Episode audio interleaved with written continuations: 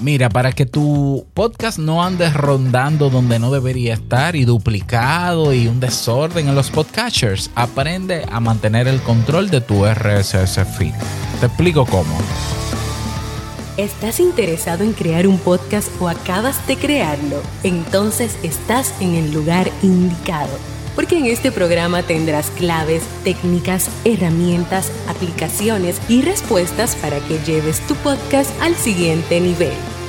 Y contigo tu anfitrión, podcaster y soloprenur que ha hecho del podcast su mejor medio para vivir, el del apellido japonés pero dominicano hasta la tambora, Robert Sasuki.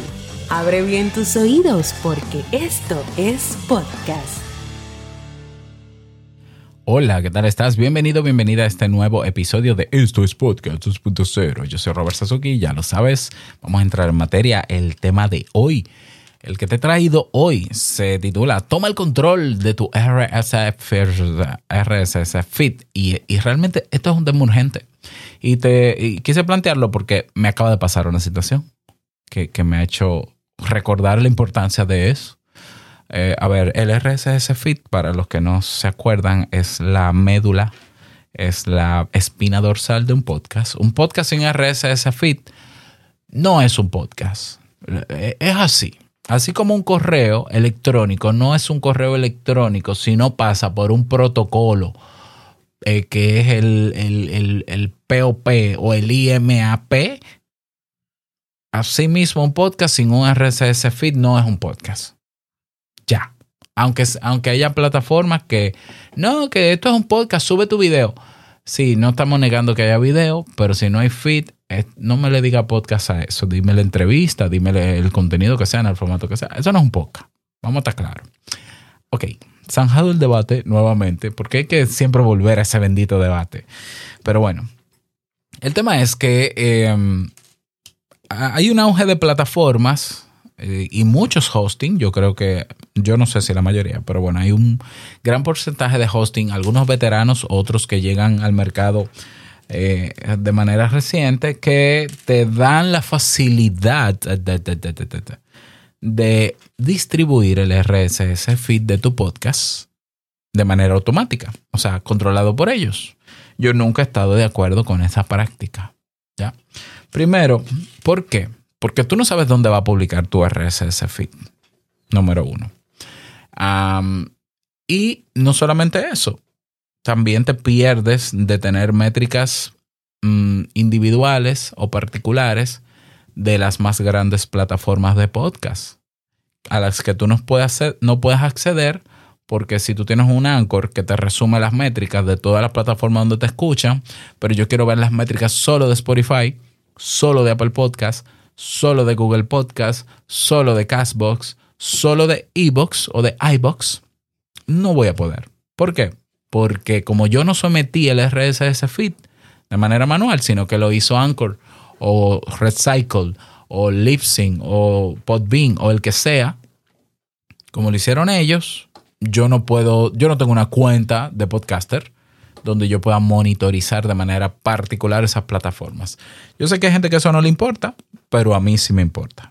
¿Ya? ¿Por qué? Porque ahí cada plataforma tiene unas características con las que yo puedo trabajar para mejorar la presencia de mi podcast. Y mejorar la presencia de tu podcast y el alcance es importantísimo, a menos que el podcast sea para que tú te escuches a ti mismo o a ti misma.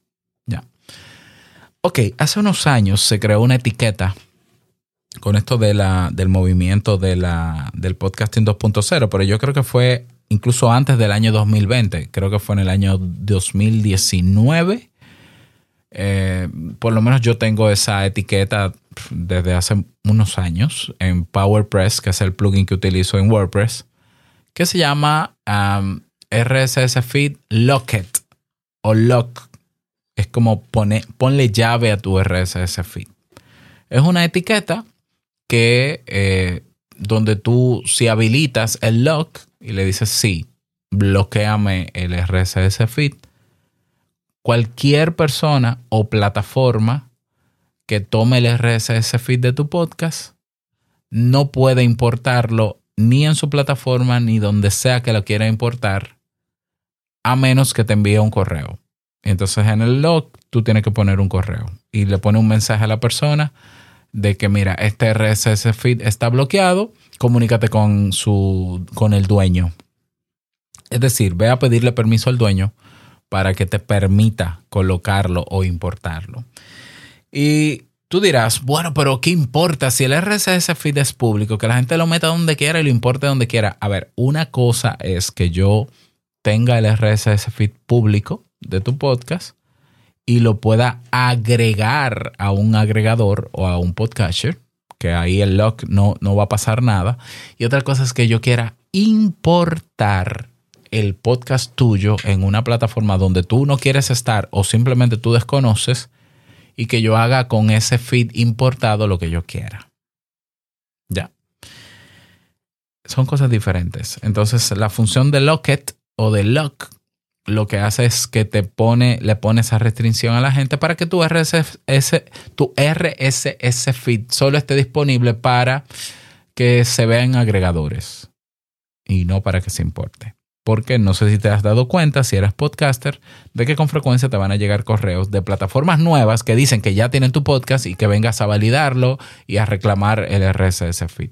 Pero ¿quién le dijo a esa plataforma que yo quiero estar ahí? Nadie. Ellos lo tomaron del directorio de Apple Podcasts, que es, uno de los más grandes, o, el de Podcast Index, que es open source, que es abierto. Y vaciaron ahí, importaron todos esos podcasts. Todos esos millones de podcasts están ahí. Y ellos te mandan un correo realmente para que tú sepas que ellos existen y para darte algunos beneficios como para que lo promuevas a ellos. Que no digo que esté mal, porque si es una buena plataforma, tiene buenas intenciones y yo me doy cuenta que bueno. Pero, ¿qué pasa si un usuario, un oyente o un fulano, que no se sabe de dónde salió, toma el RSS feed de tu podcast, por ejemplo, va a Evox, crea una cuenta gratuita y Evox tiene una función en, la, en la opción de subir podcast, de crear un programa desde cero importándolo desde un RSS feed. Y yo ven, viene este usuario y, ah, sí, mire, yo quiero, el podcast de Robert no está en Evox, déjame ponerlo, importar feed. y le importa el, el, RSS feed completo en Evox con el usuario de, de esa persona a nombre de su usuario y ahí está mi podcast en el directorio de Evox eh, eh, eh, siendo escuchado por personas y yo no tengo control de esas métricas ni de lo que quiera meter esa persona en los episodios de mi podcast con el logo de mi podcast, con el nombre de mi podcast. Porque ese fulano puede coger cada episodio de mi podcast que ya está importado en Evox y cambiarle el contenido Imagínate, te invito a un café, que es un podcast que tiene miles de visitas al mes, 30 mil visitas, anda por ahí, incluso en el feed abierto, que está ya como que limitado, aún así sigue teniendo miles de visitas al mes, que venga alguien y me lo duplique en Evox o en cualquier otra plataforma de estas y que cambie el contenido de los, del audio y me ponga otro y ponga otro. Entonces yo voy a tener gente que me va a buscar. Ah, yo tengo mucho que no escucho a Robert. Ah, míralo aquí, te invito a un café. Ah, déjame escucharlo. Oh, pero ese no es Robert. Oh, pero ¿y qué está diciendo esta persona? Oh, pero para porque hay gente que hace eso. Esa es la verdad. A mí me pasó y me pasó con un amigo y ese amigo yo inmediatamente le escribí porque coincidencia de la vida. O sea, yo estuve buscando, vi un agregador nuevo en, en New podcast apps o en podcastapps.com, que es lo de, del movimiento del podcasting 2.0, y escribo el nombre Te invito a un café. Hace unos años, desde pandemia para acá, se han creado cinco o seis podcasts más que se llaman también Te invito a un café, pero están todos inactivos. Ok, pero yo veo que aparecen dos Te invito a un café con mi cover, con el mismo nombre, y veo el primero y es el mío con mi RSS feed de origen y el otro, el RSS feed viene de Spreaker. Yo había cancelado mi cuenta con Spreaker el año pasado, por tanto te invito a un café, no está en Spreaker. ¿Ya? y yo, ¿qué? Entonces cuando voy a la cuenta del usuario de Spreaker que tiene Te invito a un café, es un amigo mío, cercano, incluso vive aquí en mi país. Y yo, mm, bueno, esta persona entendió que me estaba haciendo un favor quizás, lo voy a tomar como buena intención, dijo, aquí no está, te invito a un café, déjame meterlo para que Juan pueda tener, porque él me conoce como Juan, para que Juan pueda tener visibilidad en Spreaker, ¿no? Como si fuese un YouTube. Eh, no es la primera vez que me pasa. En YouTube me había pasado que gente que eh, tomaba los videos de mis episodios, mm, de algunos, ¿no? Porque yo no subo todos los, todos los episodios en video. Y creaba y creó un canal de psicología y metí ahí todos los videos del mundo más los míos sin darme mi consentimiento hasta que YouTube comenzó a notificarme. Y yo le dije, mira, quítalo porque está compitiendo. Yo sé que tú tienes más vistas que yo y más gente que yo, es verdad, pero quítalo porque está compitiendo con mi video. Ya, o sea, independientemente del dinero y las vistas y todo eso. ¿Ok? Entonces, esta vez es más peligroso. ¿Por qué? Porque imagínate que te invito a un café, comienza a tener visitas en Spreaker.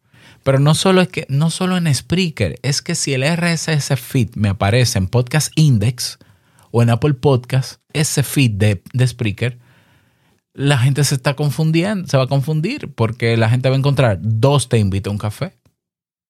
Y eso no puede ser. Pierdo control total de mi podcast por una duplicación que voy a tomar como buena intención eso me ha pasado, te puede pasar a ti, le puede pasar a cualquiera, porque la gente no sabe lo que está haciendo.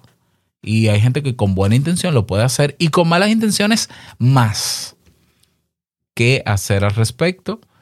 Ubica en tu alojador de podcast la función Locket o bloqueo de RSS feed. Si tu plataforma, en la plataforma donde tú estás, no lo tiene, migra tu podcast es un proceso un poquito tedioso, pero e, es necesario hacerlo a un alojador que tenga la etiqueta de Locket. ¿Cómo saber cuáles alojadores tienen la etiqueta de Locket? Yo te lo puedo decir ahora mismo. Eh, podcastapps.com. Voy a ir a podcastapps.com y voy a filtrar por ah, hosting ah, que tengan esa etiqueta. Pero como esto se puede escuchar en unos años, ve tú a esa página para ver si hay más alojadores de los que yo te voy a mencionar a continuación que tienen esa etiqueta. Por ejemplo, yo tengo aquí publicado que las plataformas actuales hasta este momento que tienen esa funcionalidad son Blueberry, los hosting, Blueberry, que es el hosting y que es la empresa que crea PowerPress, que es el plugin que yo utilizo, gratuito. Entonces, Blueberry en su hosting tiene el Locket, pero el plugin de Blueberry también lo tiene. Entonces, si tú no quieres, pagar por un alojador una mensualidad, contrátate, o sea, hazte una página web en WordPress. Ya, como quieras, tienes que pagar alojamiento, pero es, menos. Castopod tiene esa característica. Castopod. Uh, JustCast, JustCast también RSS Blue, que es otro hosting también, Transistor, rss.com, Dixtopia lo tiene, Bodio, Boss Sprout, Fireside, Caproni, Red Cycle, Castos, triespeak.tv, Podserve, Podserve y Lipsync. Y Lipsync. Ah, pero que yo estoy en Anchor. Bueno, prepárate porque si tú estás en Anchor, una de las debilidades, entonces, como no tiene Locket, es que cualquier persona toma el RSS feed de tu podcast y te lo va a duplicar donde quiera. Si tú quieres saber cuál es la realidad de tu podcast, en ese sentido, si está duplicado, si no está duplicado, vete, te voy a decir exactamente a cuál alojador fue que yo fui, ah, que tenía la transcript o chapter. Mira, tú te vas a un podcaster que se llama esteno.fm. S-T-E-N-O F. repito, S-T-E-N-O esteno.fm. Y en el buscador tú escribes el nombre de tu podcast. Tan sencillo como eso. Si yo escribo te invito a un café, me salen. Y, ah, y cuando tú le das a al nombre de tu podcast, tú seleccionas en qué directorio, en el de Apple Podcast, en el de Podcast Index o en RSS, que no sé qué es eso. Tú le das a Podcast Index o a Apple Podcast y te vas a dar cuenta. Yo le acabo de dar en Podcast Index y ahí está. Te invito a un café con el nombre de Alberto. Todavía está ahí. Ya yo le mandé el mensaje, le escribí a, a Spreaker para que lo borraran eh, y todavía está ahí. Entonces, eh, una cosa es que, que, copien el nombre de mi podcast y hagan otro podcast con el nombre, que eso no importa. Y otra cosa es que me dupliquen el RSS en público. O sea, el público. Otra opción pudiera ser buscarlo en Listennotes. Si yo voy a listennotes.com y filtro como podcast en Te invito a un café, bueno, en Listennotes no me aparece el duplicado, me aparece uno solo. Creo, sí, me aparece uno solo. Pero en esteno.fm me parece que está conectado a varios índices y ahí te va a decir. Así que tienes tarea. Mm, si te ha pasado, cuéntamelo. Si necesitas moverte, necesitas el proceso de, ok, ¿qué hago para migrar? Dímelo para yo crear un episodio al respecto y un video tutorial también para que lo puedas hacer. Espero que este tema te haya servido. Me encantaría que me des tu opinión al respecto. Y nada más, desearte un feliz día, que lo pases súper bien. No olvides que lo que expresas en tu podcast hoy impactará la vida del que escucha tarde o temprano. Larga vida al podcasting 2.0. Nos escuchamos en el próximo episodio. Chao.